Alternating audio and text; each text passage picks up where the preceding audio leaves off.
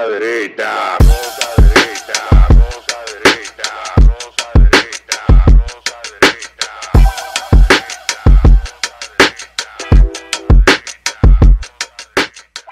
Este programa contiene tres personajes únicos y vulgares. Sus opiniones son totalmente individuales y ofensivas y debido a su contenido Y todos bienvenidos a otra entrega de La Rosca Derecha desde el Estado Libre Asociado de República Dominicana, colonia americana. Bueno, desde estaba asociado porque libre no 1800. es.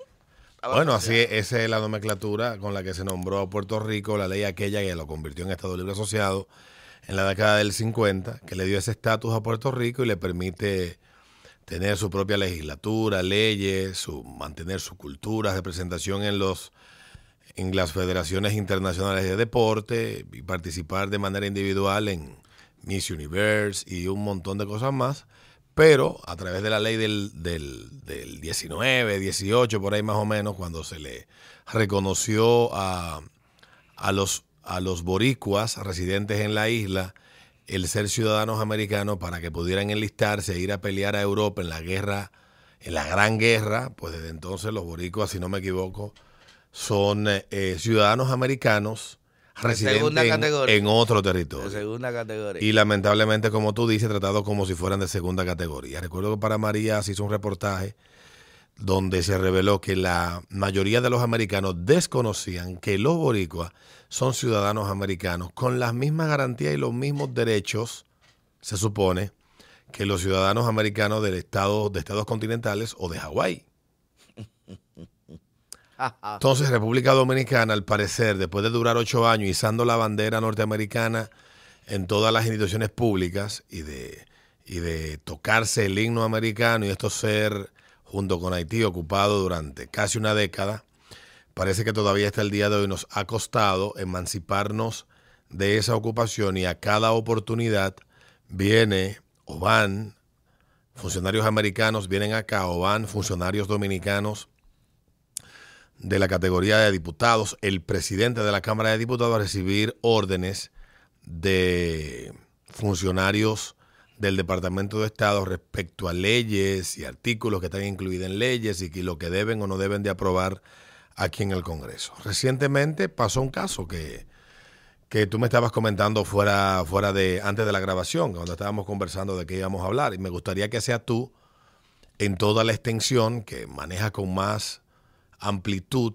cómo funcionan las relaciones de República Dominicana con instituciones y cómo está dividido el poder político dentro de Estados Unidos, a qué escala y qué representan las tres guanajas que estaban aquí la semana pasada. Mira, yo leí, esa noticia pasó desapercibida principalmente por la categoría de la misma y como vieron que se le fue la mano, los mismos medios progres aquí dijeron, no, trata eso al paso porque eso puede generar reacción contraria. El efecto contrario. No, no, no sazone la vaina, porque ellos querían poner en primera plana y sazonarlo. Y miren, y dijeron, no, no, eso va a ser que efecto contrario. No, no joda mucho con eso, porque eso es al revés lo que va a encojonar los dominicanos. Efectivamente. Y vinieron, eso como dice, tres caras a la vela, de, que de representantes de, de- el Senado Estatal, del 87 distrito, una mierda ahí de Nueva York, a darnos aquí prácticamente un pao pao o a venir a, advertir, porque ni siquiera una amenaza, advertir al presidente de la República, a los legisladores y a los poderes eh, del, del gobierno de que si no se aprueba el Código Penal con las tres causales del aborto, entonces tendríamos que responder, oigan esta vaina, A las potencias extranjeras. a la comunidad internacional y a Estados Unidos. Y potencias extranjeras mencionaron ellos. O sea, básicamente, ella vino y le dice, hermano, en su casa, si usted no come berenjena los viernes, aquí vamos a hacer un lío del día. Usted, usted ve el lío que vamos a armar usted en su casa. Porque es un colmado. Los productores de berenjena en este caso. Esa, mira, Porque o mira, mira, o tú algo- apruebas el código con las tres causales o no. Obviamente, Hay algo, hay algo que sobre el aborto, para, para agarrarte ahí, porque tú tienes, tienes ya más conocimiento de esa parte. ¿Qué pasa con el aborto? El aborto es un producto más, es un bien de consumo, es, es un producto que genera miles de millones de dólares al año de ganancia a la corporación abortista solamente. más grande de Estados Unidos. Eh, mucha gente ha tenido la oportunidad de escuchar las disertaciones del AGE y de otros eh, de, otro- de otros eh, individuos que también hablan sobre estos temas y que dan datos importantísimos sobre qué representa el aborto hoy en día. Tal vez la gente no entiende cómo comenzó todo esto, tal vez no sabe cómo fue mutando a lo que es hoy en día y cómo terminaría el aborto siendo una causa de las mujeres cuando el aborto ha sido la causa de más muertes de mujeres en el mundo. Exacto. Una cosa absurda. De mujeres y de niños. No, no, no, pero cuando hablo de mujeres y hablamos de números de abortos en el mundo, hay un documental que yo hablé de él hace unas, eh, harán unos seis meses, fue, no, más, ocho o nueve meses, On plan. aquí, que es un, es un, es un documental que cuenta la historia de los hijos únicos en China Ah, y de cómo en China, cuando se empezó a saber que ya se hacían la, lo- la cuestión esta que te decía el sexo de la criatura antes de nacer, entonces los padres decidían abortar Si eran hembras. a la niña si era hembra o decidían dejarla abandonada para que muriera porque preferían un hijo. Un varón. Y vayan a ver la historia y cómo eso ha generado todo un caos demográfico en ese país. Entonces, ¿qué pasa? Tanto los eugenesistas por un lado como los maltusianos por el otro han salido a defender la tesis de que hay que controlar la cantidad de nacimientos en el mundo. O qué tipo de personas están naciendo más y menos. Y el aborto ha sido una de las, uno de los actos humanos mejor mercadeado y con la mejor campaña de marketing porque el tú encontrarte a personas que exhiben con todo el orgullo del mundo ser los ser faros morales se sientan frente a una cámara o detrás de un micrófono o detrás de una máquina de escribir o una computadora a exaltar las bondades del aborto, venderlo como la panacea, o sea, No, no. Es la solución salud reproductiva. Sí, porque Mira la, la- la- Ese es el blanqueamiento, eso se llama el- la neolengua de la que habla, de la que habla, eh, de la que habla, Carlos Vidal habla mucho. no, de eso 1800, también. ajá, pero también esa neolengua viene, bueno, todo ese razonamiento viene de, lo, de, lo, de, lo, de lo planteado por Orwell. Matar a 1900. un niño es salud reproductiva. Exactamente. O- o- Salud reproductiva lo venden, ¿eh? es el asesinato de De no reproducirte. Es salud reproductiva. Entonces,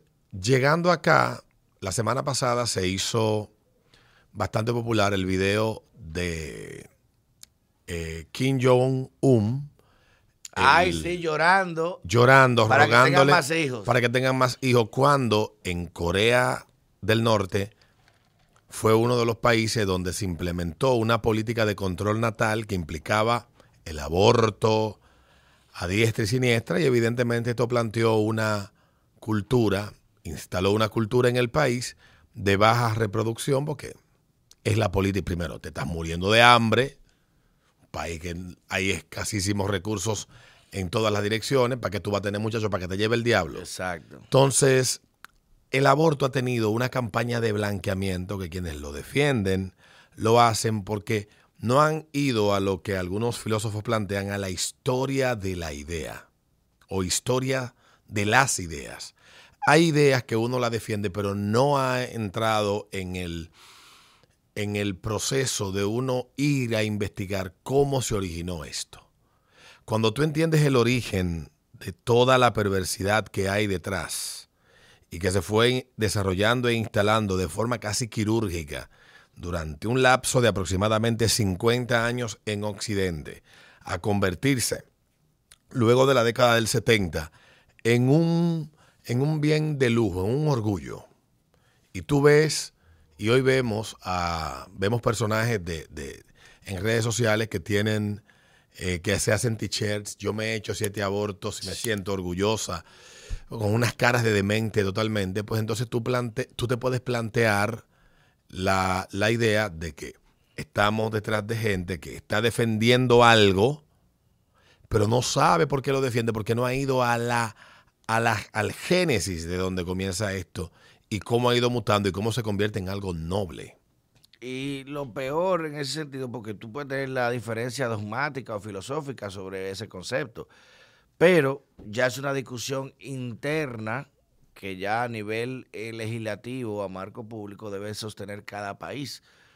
Tú puedes estar de acuerdo o no con mucha vaina, pero dice, bueno, ya yo- te propongo esto, no estamos de acuerdo con esto, pero ya cada país sienta sus normas. Lo más Ve- absurdo, y Ve, tú ve- que lo sabes como ve a China, ve a China y habla de derechos humanos de los uigures. Yo quiero que esas legisladoras, yo quiero que, que vayan a China y hablen de debido proceso. Te, te- te voy a poner un ejemplo Que le den dos galletas ahí que yo creo que es fácil. República Dominicana abolió la pena de muerte hace tiempo, a señales.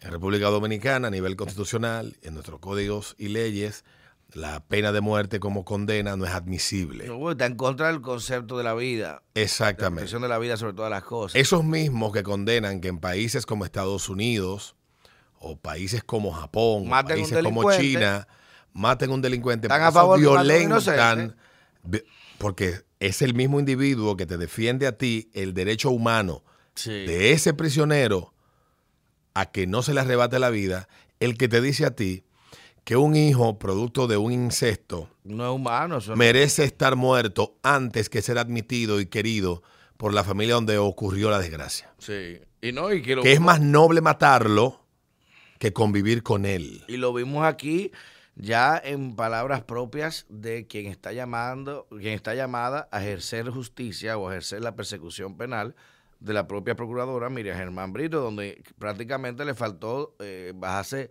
la falda y quitarse la correa, darle dos correazos a la jueza que estaba cuestionando. Me faltó, venga acá. Eh, vamos a estar seguros que esa no la van a elegir para nada. No, tú estás claro, claro, no, porque obvio no coincide con los preceptos de ella. Entonces, si tú ves que la que está llamada a ejercer la justicia penal sobre un tipo penal, ella no está de acuerdo en, en practicarlo, ya usted sabe por dónde va la pelota.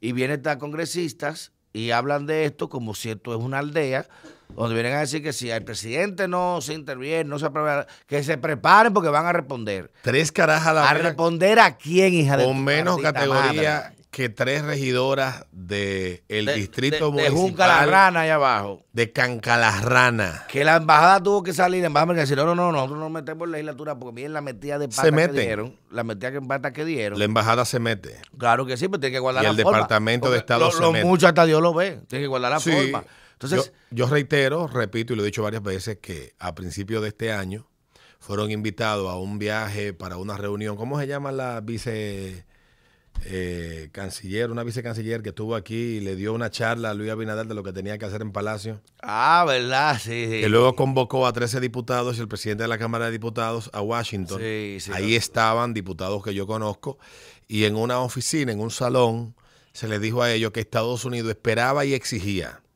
oye bien, Ah, bueno. pero- esperaba y exigía la aprobación de las tres causales y que se incluyeran de forma irrestricta todos aquellos artículos que garantizaran derechos eh, contra derechos a los grupos LGTBIQ, no sé cuáles se le niegan en República Dominicana, y también eh, aquellos artículos que castiguen el discurso de odio. Recuerde que el discurso de odio es todo aquello que el grupo que hoy hegemoniza, controla la opinión pública, las ideas, lo que es bueno y es malo, establece que es discurso de odio. Por ejemplo, usted decir que solamente las mujeres pueden embarazarse y dar a luz es discurso de odio porque según ellos el género fluye, el individuo puede ser lo que le da la gana y por lo tanto es legítimamente válido, científicamente válido, Que un que un hombre embarazado. quede embarazado, como pasó en un examen que se dio en el estado de Washington, en la ciudad de Seattle, a un grupo de estudiantes que se quemaron en el examen porque todas las preguntas que le pusieron, que las preguntas eran lógicas y no había que discutirla, como por ejemplo, todos los hombres tienen penes, falso o verdadero, verdadero. Hoy en día. Verdadero. Mala la, la respuesta. Todas, solo las mujeres pueden quedar embarazadas. Falso o verdadero. Verdadero. quemado. Verdadero. Quemado. Y todas las preguntas eran en esa línea porque es una negación de la realidad para condicionar el, el imaginario colectivo a una negación de, de- de la verdad de manera generalizada y entonces a cada oportunidad crear una realidad alterna donde el individuo no sepa en qué pie está parado. Bueno, Eso ellos le exigieron a ese grupo de diputados en el, en el mes de febrero de este año 2023, y yo lo digo porque conozco a varios de los diputados que estaban ahí y pude corroborar Lo que pasa es que no van a decir, nos dijeron esto públicamente. No, No van a decir, fuimos a esto a, a- a Estados Unidos. No lo van a decir. no, eh, Entonces, ciertamente sí se meten en las legislaciones, como impusieron la ley de compras y contrataciones redactada por ellos, como impusieron en el 2001 la ley de lavado de activos redactada por ellos y en beneficio de sus intereses, como también impusieron e hicieron campaña digital, contrataron multiplicadores en los medios para que se aprobara la ley de extinción de dominio, redactada por ellos, para sus intereses de ellos. No es verdad que no se meten en nuestra no, legislación. obviamente se mete, pero digo, Se meten. la forma porque ya, coño, cuando tú ves que una vaina así en un país, tú no tengas una aldea, hermano. Y eso en cualquier país mínimo del mundo, eso hubiera causado un revuelo de que un legislador de otra nación venga a trazarte pauta a un presidente de la República. Y decirle, si no lo hace como no van a decimos- responder. O sea, tú, tú vas te vamos a perseguir. Y eso es gravísimo. Que yo entiendo que de- más que la embajada, había una respuesta del Ministerio de Relaciones Exteriores. que no la va a dar porque Y no la va a dar porque no la va a dar porque es parte Álvarez interesada. Le, le cogen alga a, a- a los gringos, todo el mundo lo sabe, pero amén. Lo grave de esto es de que miren cómo hay dominicanos que le importa un coño, lo mismo que se hablan de institucionalidad, los procesos, separación de poderes, las leyes, le importa un coño llevarse de paso el país y que se jode el diablo aquí todo el mundo con tal de favorecer eh, las agendas que representan, aún sean en y por las que les pagan para defender. y muy bien pagos. Y aún se Porque hoy vi un abogado que bastante picó en el gobierno de Danilo y que bastante está picando en este gobierno y que picó también en el de Leonel Fernández bastante bien. Ah, ya sé quién es. Eh, lo vi hoy hablando de las bondades de, de la decisión del Departamento de Estado de sancionar a Yana Line Ya sé quién es. eh, negándole el ingreso a su territorio. Que hay que decir una cosa, todo el derecho tiene Estados Unidos de Claro. negarle o permitirle, negarle o permitirle la entrada no a su país. judicial. tampoco. Exactamente. Eh, negarle la entrada o no a quien ellos entiendan por las razones que les dé la gana y lo pueden. Ese es algo soberano de ellos. El problema es cuando nosotros nos pasamos por el ojo el culo la soberanía dominicana, Ay, que te estoy la violentación de, de las instituciones dominicanas y la subordinación de un poder como el Poder Judicial a una decisión, a un mandato indirecto para tomar una decisión determinada en un caso en particular. Pero aquí se quiso crucificar cuando trajimos a Agustín Laje de cómo trae un extranjero a hablar de aborto, un tema nacional, es un injerencista. Y está. No hay injerencia porque él no viene en representación del Estado de argentino. Y sin Él viene como un ciudadano embargo, privado. Sin embargo, entonces trae una legisladora que sí en función oficial prácticamente está coaccionando, mandando un mensaje de coacción a legisladores dominicanos, esa misma gente, y vamos a hablar claro, el Farideh Raful, el Los Horacios, Participación Ciudadana, todo ese combo, porque esa gente, no- usted- e- esa legisladora vino y que, ay, vamos para Dominicana a hablar de aborto, eso es una red, y eso se maneja así, venga para acá, den un espaldarazo, va a producir Con, titular. con decenas Este de apoyo. millones de dólares para promover esos viajes no se pagan solos. para promover no y suavizar la agenda. Y déjeme decirle algo, si la gente se imaginara cómo andan las estadísticas y la tasa de reemplazo de población en la República Dominicana, yo creo que el momento de hablar de aborto en República Dominicana ya pasó. Primero porque aquí eso no es un problema. Y no es un problema. El que te diga a ti que en la República Dominicana eso es un problema, te está mintiendo. Eso no es un problema. Padre. Y además, eh, nosotros que no tenemos las políticas de control natal que tienen países tal vez como España o, o como Inglaterra o países como Japón, etcétera, donde básicamente hay eh, políticas de control natal. Y en Japón no tanto, porque están bastante complicados con la natalidad. Pero sin tener esas políticas, ya aquí estamos prácticamente en el borde ya en el límite de la del, del número ideal de tasa de la tasa de natalidad idónea para que ese proceso de reemplazo de la Se población dar se pueda dar de manera consistente en el tiempo. Eh, si, sin nada de eso, imagínese usted que aquí pongamos clínicas de abortar en cada esquina. Pero lo peor de todo, que la- las tres causales siempre vienen debajo del brazo con el aborto libre y Eh, es gratis para todo el mundo. Y gratuito, seguro y gratuito. Legal, seguro y gratuito. Lo primero es que el, el aborto no puede ser seguro porque es una intervención ninguna intervención en el cuerpo humano es segura. Y menos de Hasta esa categoría. Y no es, no es seguro porque, para la madre puede ser seguro, pero para el niño que está ahí en el vientre. es no totalmente. Es, ah, es todo lo contrario, es un homicidio.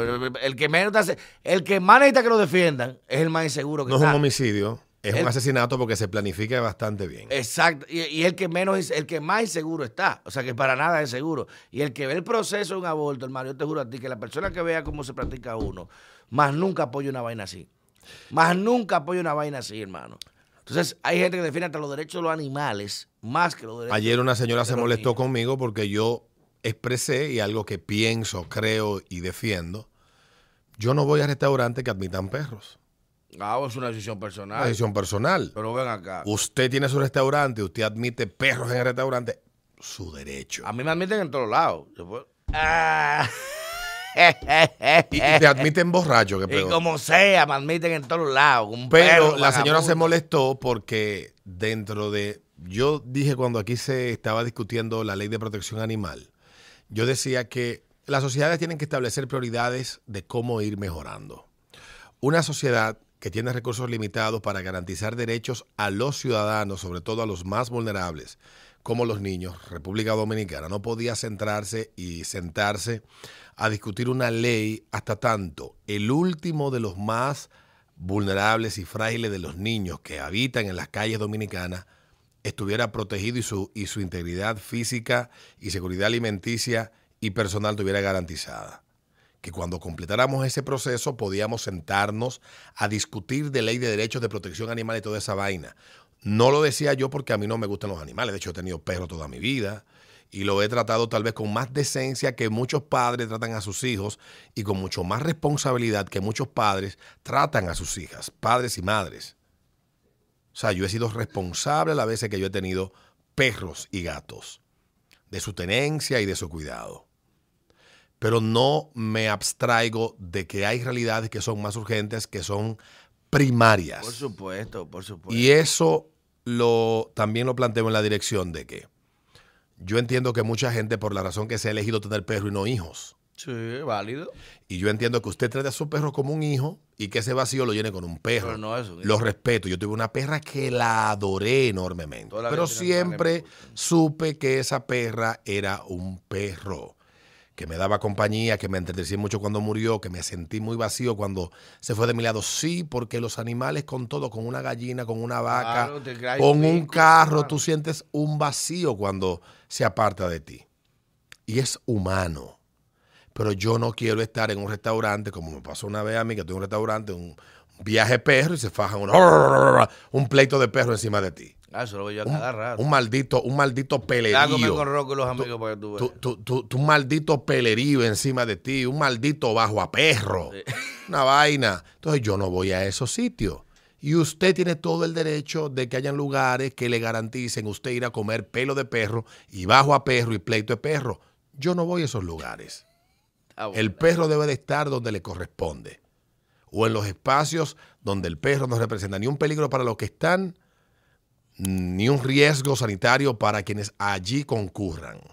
Yo no tengo problema con que se le garantice a esa gente, pero yo no voy. Ya. Y no veo el pecado. Entonces los malditos amantes de los perros, que no son amantes nada, son muchos dementes que lo que han hecho es derivar el vacío de no tener hijos y familia en un perro, te caen arriba. Porque hay que estar loco para tú eh, abstraerte de la realidad de esa manera.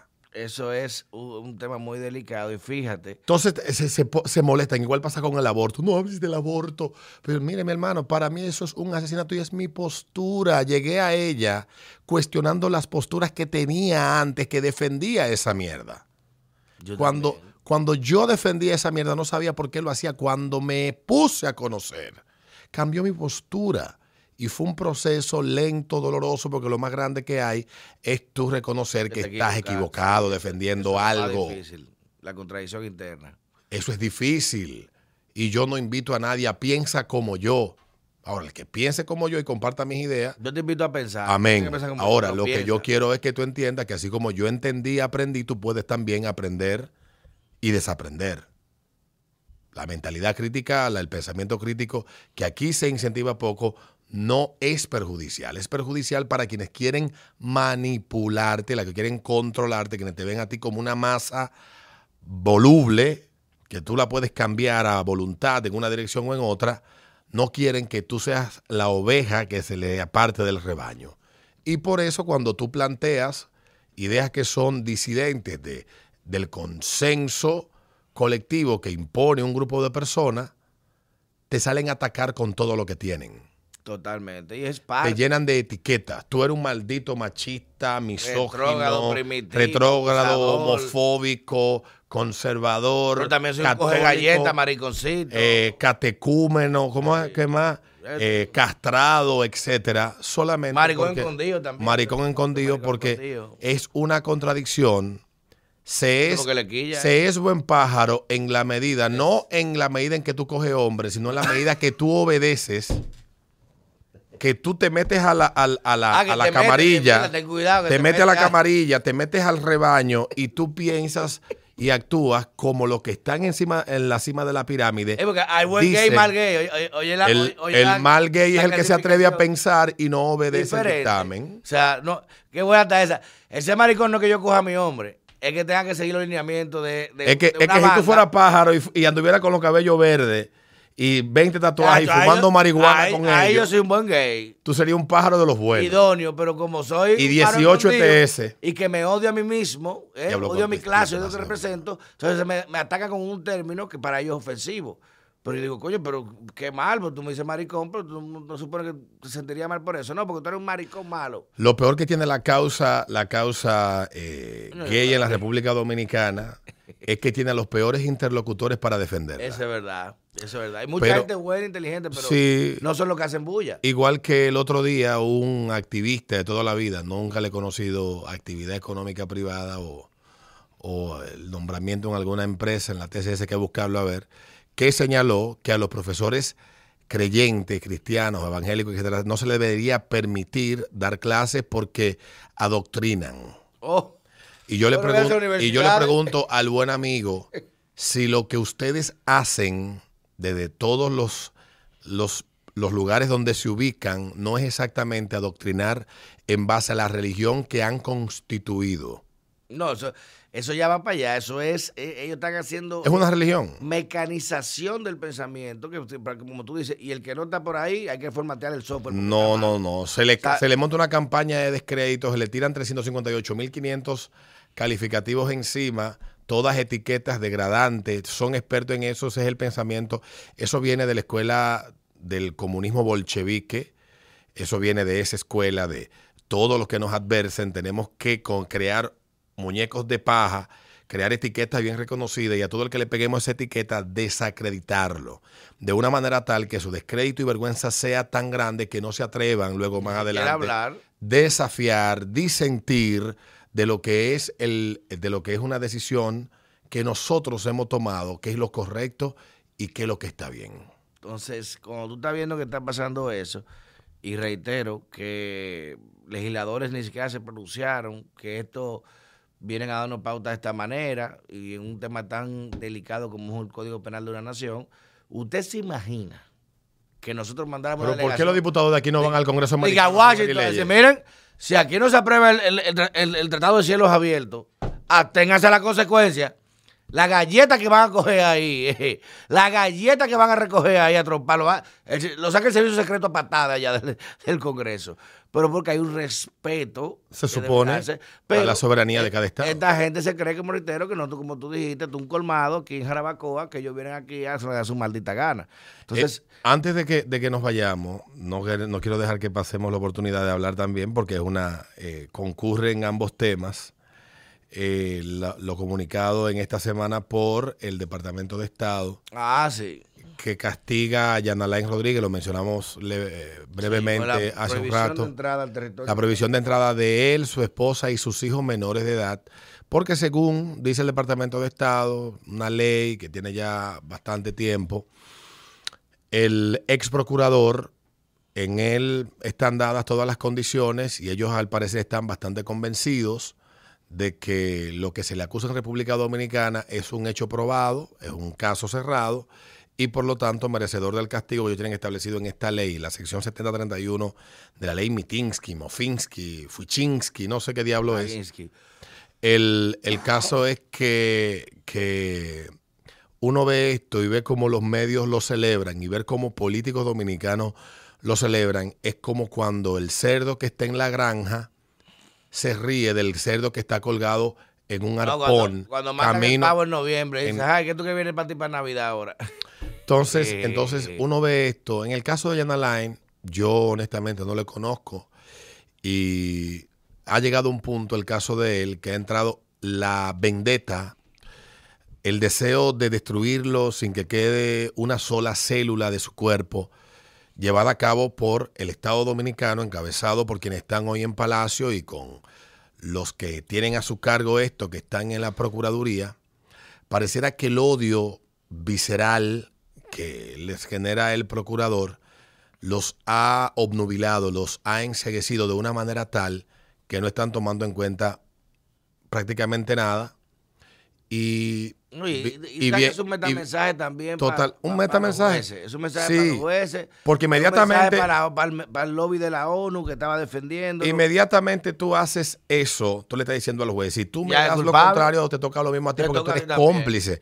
O no ha pasado aquí con jueces que han eh, absuelto y han tomado decisiones contrarias a lo que era el consenso, si no han sido víctimas de cancelaciones de su visa porque ellos emitieron o evacuaron sentencias que no eran la que deseaban o la que no se pudieron probar. En el caso de Jan Alain todavía falta por probar su culpabilidad. En República Dominicana se supone que existe como garantía constitucional la presunción de inocencia. Cuando un Estado le dice a otro, mire, ese tipo ya para mí es corrupto, tú te estás sobreponiendo a las instituciones judiciales y a las leyes y todo y códigos que establezcan eh, los procesos cómo deben de darse en ese país para tú imponer un deseo. Yo diría, bueno, Estados Unidos tal vez tiene el interés de que eso sea así. Pero, ¿qué, pa- qué sucede? Yo entiendo que para la, la- la falta que se señala y el problema que se plantea, la decisión de incluirlo en esa lista que incluye 31 personas de Sí, todo el no mundo, que creo, creo que no es algo que surgió en la oficina de un funcionario del gobierno americano que envió una resolución a la oficina de Biden en la Casa Blanca para que éste la firme, o que la firme quien le firma, no sé. Eh, Eh, no, esto fue algo que se pidió de Estado a Estado. Esto no es algo, esta es la respuesta del Estado Dominicano a lo que la ONU o el grupúsculo de la ONU, como tú dices, planteó en, un documento hace unas semanas. ya con eso le matan el. La respuesta dada por el gobierno dominicano, a la voz del canciller de la República Dominicana y de la procuradora adjunta Jenny Berenice en la Cancillería de la República Dominicana, indica que se hizo una diligencia que involucró tanto al Ministerio Público como a Relaciones Exteriores para que Jan Alain y su familia fuera incluida. Pero la pregunta que hay que hacerse, ¿qué responsabilidad tienen los hijos menores de edad de este hombre de las acciones que él haya llevado a cabo como funcionario público? Mira, eso se, se ha discutido mucho, justamente también lo estaba hablando. Y lo que se habla de que en este caso, que está atípico precisamente por esa circunstancia, y recordar que no es lo mismo la cancelación de un visado que se establece directamente por ejercicio de la embajada del país donde se emite el visado, a la prohibición de entrada. O sea, dígase, Jean Alain no necesita visa porque Jean Alain tiene pasaporte francés. Que si él quiere viajar para Estados Unidos, tiene la extensión de visado de ese waiver que permite a los ciudadanos de ese país ingresar sin ningún tipo de formalidad. Con esto de la prohibición de entrada, es una categoría superior a la simple cancelación del visado. Porque la cancelación del visado tú puedes hacer un pardon, hacer un proceso, buscar explicaciones y puedes recuperarla. Pero la prohibición de entrada implica de que aunque gane el PLD y, y, y a Jean lo nombren procurador de nuevo o lo nombren canciller, aún con pasaporte diplomático no podrá ingresar a territorio norteamericano. Y esto, eh, extensivo a sus hijos y a su esposa, es eh, una modalidad que por lo menos no habíamos visto porque muchas te quitan la visa, pero los hijos siguen. Incluso ya a los narcotraficantes le quitan la visa, lo cancelan, lo condenan y los hijos pueden seguir viajando sin problemas porque se entiende que no son parte responsable. Lo que pasa es que cuando se habla de fondos públicos, y los Estados Unidos son muy celosos con el tema de la corrupción, Mm. más que con el mismo tema. La de otros países. Exacto, exacto. Entonces, ellos no, ni siquiera hablando de República Dominicana, dieron la utilización de fondos públicos para infraestructura. Y que se, lo, que- lo que se estipulaba que parte de esos fondos fueron donados o aportados por eh, organizaciones norteamericanas para la creación de eh, un- una infraestructura penal, un correccional, Ujú. recuerdo la victoria, esto que lo otro. ¿Qué sucede? Ahora esos hijos se van a cargar con eh, las acciones de ese padre eh, que ante los Estados Unidos, bueno, entiende que no son dignos para entrar a su territorio. Con todo el derecho que ellos tienen. Claro que sí, claro que sí. Y entiendo que bajo esta modalidad eh, asusta mucho más o implica un, un temor mayor a este tipo de sanciones porque, coño, uno Aquí con el dominicano muchachos, no le tiene miedo a nada. ni al diablo que suba del infierno. A nada. Pero lo que sí es referencial es de que esta decisión, como tú bien dices, no se hace de manera eh, inesperada o ingenua. Eso se lo pidieron. Hay un tema Ponme ese ahí de colaboración. Los gringos se la tenían guardada por el tema de Jeff Sessions y el caso de Brecht eh, y de cómo lo manejó y se la están descargando ahora y de mala manera. Uno puede estar feliz o no, como decisión personal, recordar que esto no es una condena judicial porque no está sometido, pero es un mensaje diciéndole eso mismo que tú a los jueces. Ah, pero ya, ya para mí él es corrupto y no entra. Si tú no lo condenas, entonces parece que tú tienes algo con él. Mira, Y eso es delicado. Ahora, el, yo, yo creo que si uno es lo suficientemente objetivo, en estas situaciones uno tiene que tratar de mantener la cabeza fría. El sentimentalismo, que si la carta que leyó Jan Alain, que si, que si fue prepotente, que si los aguacates o los guineos cuando la caja fuerte, eh, cuando le, Jenny Berenice fue al apartamento y a su oficina a hacer el cateo, la vaina, el allanamiento, etcétera. Mira, eso, esa es la parte novelesca de todo esto. Esa es la, la- la novela, esa es la parte entretenida. Si somos objetivos en todo, en todo este asunto, que tiene que ver con el señor Jan Alain. Miren, aquí nada es fortuito. Y tú tienes razón en muchas cosas de las que te he dicho en el pasado respecto a todos los enemigos que se, se granjeó este caballero en su obnubilación, su idea de pensar que era un predestinado y que terminaría convirtiéndose en presidente de la República. De hecho, sus discursos eran así, de llamar a canales de televisión y pedir que cancelaran periodistas y tener que ser satisfechas sus peticiones y utilizar su grandísima influencia para que le partieran las nalgas a gente en medios de comunicación. Yo creo que él como humano tendrá la oportunidad de reflexionar sobre su accionar en los ocho años que duró en el, en el tren gubernamental en el gobierno de Danilo. Pero lo que están perdiendo de vista, lo que hoy están haciendo fiesta y utilizándolo a él de piñata en medio de esa fiesta, es que el poder pasa. El poder se acaba. Y podemos sentarnos a hacer la lista de los funcionarios de este gobierno, hay tres en Palacio, que van a terminar en las mismas condiciones o peores condiciones que la que está hoy Jean Alain Rodríguez Sánchez ay, ante la opinión pública y ante la sociedad. Por su proceder, por su actitud, por su comportamiento. Desde la coacción, la, Bueno. la, eh, la amenaza, la presión, etcétera. El poder pasa, se acaba y después llega otro que te la guarda. Eso sí es verdad, compadre. Entonces, ciertamente, independientemente de todo, hay que ver con la cabeza fría estos casos. Yo creo que yo vi la, el podcast que él hizo y donde él dio sus explicaciones. Entiendo que es un hombre que tuvo tiempo para reflexionar en la cárcel, todas las humillaciones que vivió, tal vez lo llevaron a entender todos los errores que él cometió y hoy es otra persona. Pero el de hoy no era la persona de hace cuatro años. No, no. El de hoy no fue el que llegó a meter gente presa y a meter gente en lista, gente que estaba enferma, convaleciente. Porque le metieron 50 mil pesos en una cuenta, sabrá Dios de qué fue, y le pusieron 50 millones. Y vincular esa, esos 50 mil, que lo convirtieron en 50 millones en el expediente, y decir que fue dinero de coima cuando esa, esa persona era legislador. Hubo mucha perversidad Sí. en aquel entonces y hay que recordar que todas esas perversidades las redactaron los que están redactando las perversidades de hoy.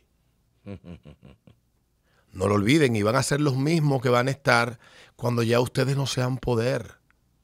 Así que no celebren, no tienen fuegos artificiales, no se vanaglorien de estamos logrando lo que nadie logró.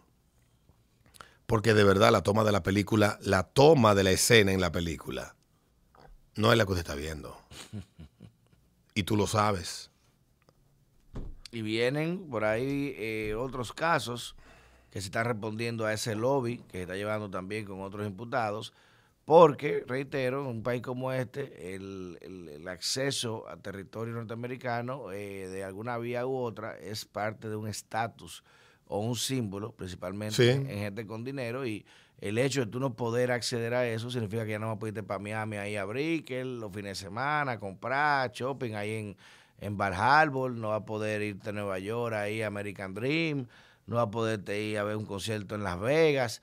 Y eso aquí eh, genera una condición. Un estigma. Exacto, de que este tipo no, no me ni juntar mucho con él porque los gringos lo tienen borrado. No quiero ni que me vean cerca de ese tipo para que no se me pegue un de bola a mí. Y eso te eh, aísla no solamente socialmente, sino hasta económicamente, porque ¿quién va a hacer negocio con un tipo que en Estados Unidos tú le vendes algo, le compras algo y te va a tirar la IARES atrás o, o, o investigarte qué, qué complicidad tiene con una persona? Y los gringos saben por qué lo hacen y, y, y, cómo lo hacen, precisamente, porque hay veces esos casos se manejan hasta silentes, de que se manejan, te quitan la sesión y no lo anuncian, pero cuando lo anuncian es para lograr, en facto, un impacto eh, de categoría social y que digan, ah, pero mira, este tipo sí es verdad, si los gringos lo dicen, ya, eso es palabra de Ese, Dios. ese es el gran problema. Aquí hubo un político que le quitaron la visa por unos terrenos en el este. Una disputa con, una, con un norteamericano provocó eso. Imagínate, entonces, Aquí hubo un político que le quitaron la visa por un pleito por unas nalgas. Diablo, pero que nalga más valiosa esa, ¿eh? Wow. Y resulta que el que me dio para que el Departamento de Estado, a través de la embajada, com- comunicara la cancelación, hoy esa persona está imputada de delitos de corrupción como legislador en Estados Unidos. Eh, sí. Por cierto, sí que le agarran unas barras de oro eh, a esa persona eh, que en el 2013 habían sido robadas a mano armada y, fue- y en su casa, ese legislador, le agarraron esas barras de oro. Aquí hubo un empresario que le quitaron la visa porque no colaboró como querían las autoridades investigadoras americanas en un caso de corrupción en Estados Unidos. Entonces, ¿qué es lo que quiero decir con eso? No estoy diciendo nada, es una potestad que tiene Estados Unidos Claro, para quitar en las circunstancias que entiendan el, el ingreso a su territorio a quien a ellos les dé la gana. Pero también es la forma en que mediáticamente se manejan las cosas. Claro, porque hay que tener Porque en el caso del político del este se vendió como un hombre que traficaba con personas. Sí. En el caso del político que yo señalo, se vendió como que era una persona vinculada al narcotráfico, que no era el caso en ese momento. Y en el caso del empresario, simplemente porque no quiso decir de dónde vinieron los cuartos o a dónde fueron. Ay, Dios mío. Entonces, nada, es complicado, es difícil, no celebro, no tiene fuegos artificiales. A los amigos que están en el poder, mis amigos de este gobierno, que tengo muchos amigos que quiero mucho en este gobierno, pórtense bien. Ya los tiempos cambiaron, no son los tiempos de cuando la gente se hacía rica en el Estado y podía andar a sus anchas sin problema. La sociedad ha cambiado bastante Sí. sigue siendo una sociedad que prohija, defiende y celebra en gran medida la corrupción, pero ha cambiado en comparación con la sociedad en la que yo crecí en la década de los 80, en la década de los 90, y va a seguir cambiando. Por lo tanto, los servidores públicos van a ser cada día más escrutados, cada día más fiscalizados y cada día más desacreditados. Si usted no cree que eso es así, pregúntele al ministro de Educación por lo que le está pasando ahora mismo. Bueno, ahí está, señores. Nos Cambio y vemos. fuera. No estoy diciendo que haya hecho nada malo, pero está en medio de una candela. Sí, de la buena. Nos vemos en el próximo. La rosa derecha. Rosa